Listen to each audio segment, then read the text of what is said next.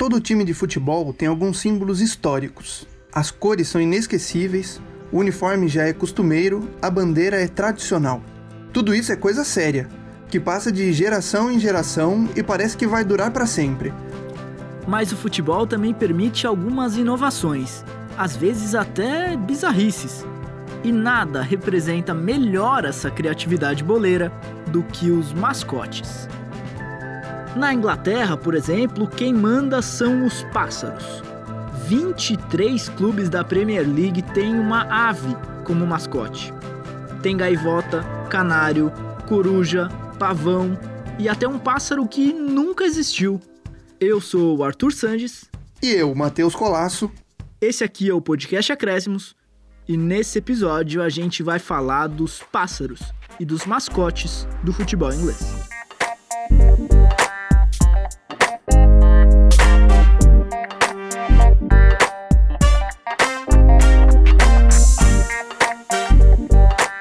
Escolha de um mascote é importante, porque ele acaba acompanhando o time, vira parte da história e motiva até apelidos, tanto de elogio quanto pejorativos.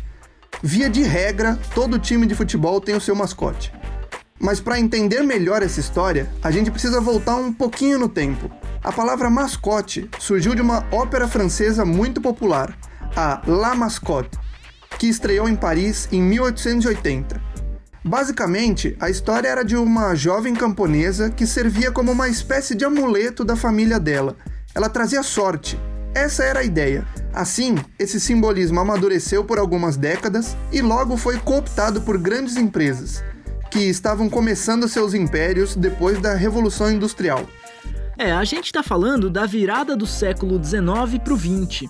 Aliás, aqui no podcast Acréscimos, a gente já falou um pouco de Revolução Industrial em dois episódios, né? Os dois sobre times de Manchester. Foi no terceiro episódio, sobre a fundação do City, e também no oitavo, sobre os símbolos de City United terem um navio. Então já fica o convite para você ouvir os dois se ainda não ouviu. O caso é que naquela época, um pouco mais de 100 anos atrás, as empresas estavam começando a entender como convencer as pessoas a comprar. Então, para isso, foram criadas várias estratégias. Uma delas era desenhar um mascote. Virou uma tendência no mundo inteiro que existe até hoje. Se você pensar rapidamente aí em alguns símbolos de marcas, é, tem o Dolinho, o Ronald McDonald, tem o peru da Sadia, o tigre do Sucrilhos, aquele boneco gordinho da Michelin. Isso, isso, já deu para entender a ideia. Então, naquele contexto pós-revolução industrial, começaram a surgir bonequinhos, bichinhos, essa coisa toda. E os times de futebol resolveram copiar essa ideia. Se o mascote chamasse atenção suficiente para transformar as crianças, ou os adultos mesmo, em novos torcedores, bom, tanto melhor. Os mascotes viraram tradição e na Inglaterra não foi diferente.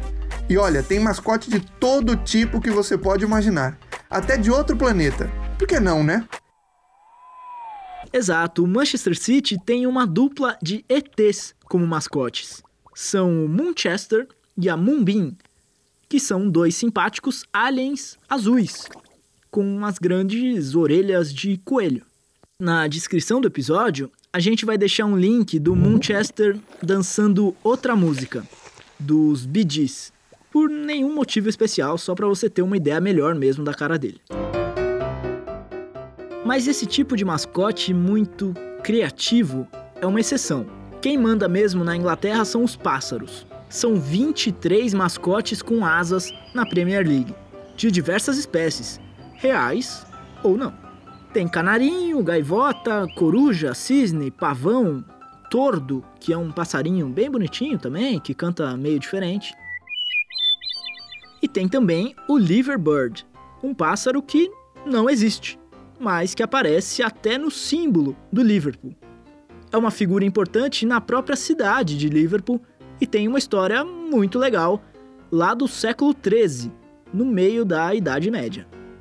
Só para a gente se situar num período histórico, foi um século bem difícil para a Inglaterra perda de território, derrota na guerra com a França, uma bagunça. E no meio de tudo isso, em 1229, O rei da Inglaterra na época, o Henrique III, quis ganhar uma moral com a cidade de Liverpool e concedeu algumas permissões, incluindo aí o direito de a cidade usar um selo comum de correspondência. Aí entra o pássaro misterioso. Pois é, o tal selo mostrava um pássaro com um raminho de planta no bico. Dá para dizer que é um pássaro, mas, sinceramente, não dá para dizer qual é. A versão dos historiadores é que a provável intenção era desenhar uma águia, porque a águia era o símbolo do apóstolo João, que era o santo padroeiro do rei João, o cara que tinha fundado a cidade de Liverpool uns anos antes. Com o tempo, a ave virou um símbolo de Liverpool e foi desenhada no brasão de armas da cidade. Então, ela acabou ganhando uma importância. Acontece que o pessoal meio que esqueceu da origem do pássaro.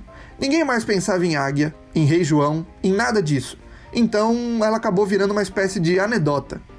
Em algum momento, o Liverpool replicou o pássaro no escudo, incluiu na simbologia do clube e popularizou o bicho no mundo inteiro. A real é que o Liverbird nunca existiu e nem vai existir, mas é legal mesmo assim. Na descrição do episódio, a gente deixa uma imagem do selo de correspondência que causou essa confusão toda. Outra história boa é a do Sheffield Wednesday, que passou a ter uma coruja no símbolo em 1912, por causa de um erro linguístico. Em resumo, né, o nome do estádio do time tinha a ver com corujas, porque o nome do bairro também tinha a ver com corujas. Mas essa relação, na verdade, sempre foi um equívoco, não tinha nada de coruja naquela região. O que tinham eram muitos amieiros, uma árvore. Em um dialeto de lá, o nome dessa árvore era parecido com a palavra inglesa para coruja. Aí uma coisa se confundiu com a outra, e até hoje o apelido do Wednesday é justamente as corujas. Então, esses pássaros todos do futebol inglês viraram símbolos e mascotes pelos mais variados motivos.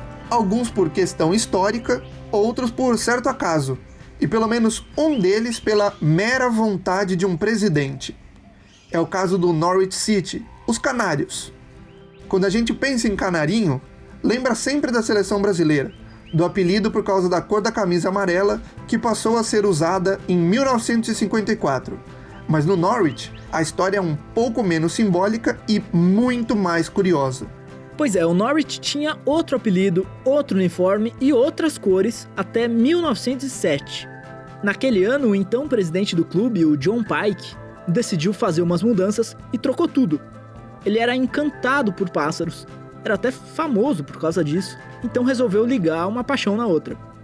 Daí em diante, o Norwich vestiu amarelo e verde e virou os Canários. As mudanças foram reforçadas quando o time trocou de campo no ano seguinte e o novo estádio, é claro, ficou conhecido como o Ninho. O Norwich jogou lá por 27 anos, um período em que mudou de nível, deixou o amadorismo, virou um clube profissional. Então a ascensão aconteceu já com a nova identidade visual do clube, que virou Canários mesmo. O acaso também originou o apelido do Leeds United, os Pavões, tem tudo a ver com o estádio do clube, o Ellen Road, que já tem mais de 120 anos e, logo que foi construído, ganhou um apelido. Era algo como o Campo do Velho Pavão, uma referência a um bar localizado do outro lado da rua. O bar e o estádio estão até hoje no mesmo lugar. Mas também tem pássaro que apareceu mais recentemente. O Brighton não tinha nada a ver com as aves até os anos 70. Inclusive tinha um golfinho no símbolo. Acontece que o rival Crystal Palace adotou uma águia, e em um clássico, a torcida do Brighton resolveu provocar com um jogo de palavras, cantando gaivotas, gaivotas. E aí o golfinho acabou perdendo o lugar.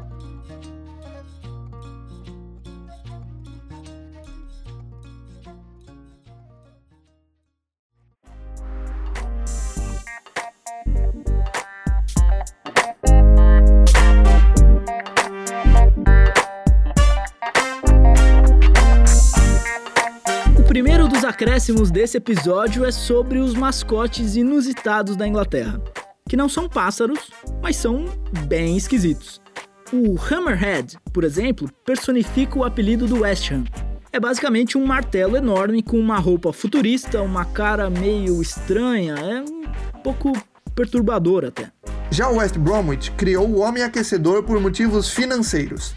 Tinha um patrocinador que fabricava exatamente aquecedores. Já o Southend United cometeu dois erros seguidos. Não satisfeito com Sammy, um mascote que deveria ser um camarão, mas que parece mais o Patrick Estrela, o amigo do Bob Esponja, o time criou um personagem ainda mais esquisito para fazer companhia pro Sammy. É o Elvis J. Hill, uma enguia com cabelo a lá Elvis Presley. E você não ouviu errado não. É isso mesmo. Enguia Elvis Presley. Por último, meu favorito, o Krusty, uma torta gigante com pernas e braços que anima os jogos do Wigan. É isso aí. O Krusty é fruto da sabedoria coletiva das crianças da cidade de Wigan. Em 1990, o clube foi até as escolas para ouvir algumas sugestões dos alunos sobre um novo mascote. E na ocasião, mais da metade do pessoal fez alguma menção às tortas, que é o principal produto fabricado na cidade. Pois é, e os mascotes, além de estranhos, também podem ser maus exemplos. Um jornal inglês já listou situações em que os bichos perderam completamente a cabeça. Tem para todos os gostos. Um ganso correndo atrás e derrubando um leão, uma discussão entre um lobo e três porquinhos, e até a expulsão de um pato que o próprio clube considera malicioso. O texto é em inglês, mas só as imagens já vale a pena. A gente deixou o link na descrição do episódio. Esse episódio teve roteiros de Matheus Colasso, colaboração de André Dayan, Arthur Sandes e Vitor Rocha, e edição de Gabriela Varela. Esse é o podcast Acréscimos. Até a próxima.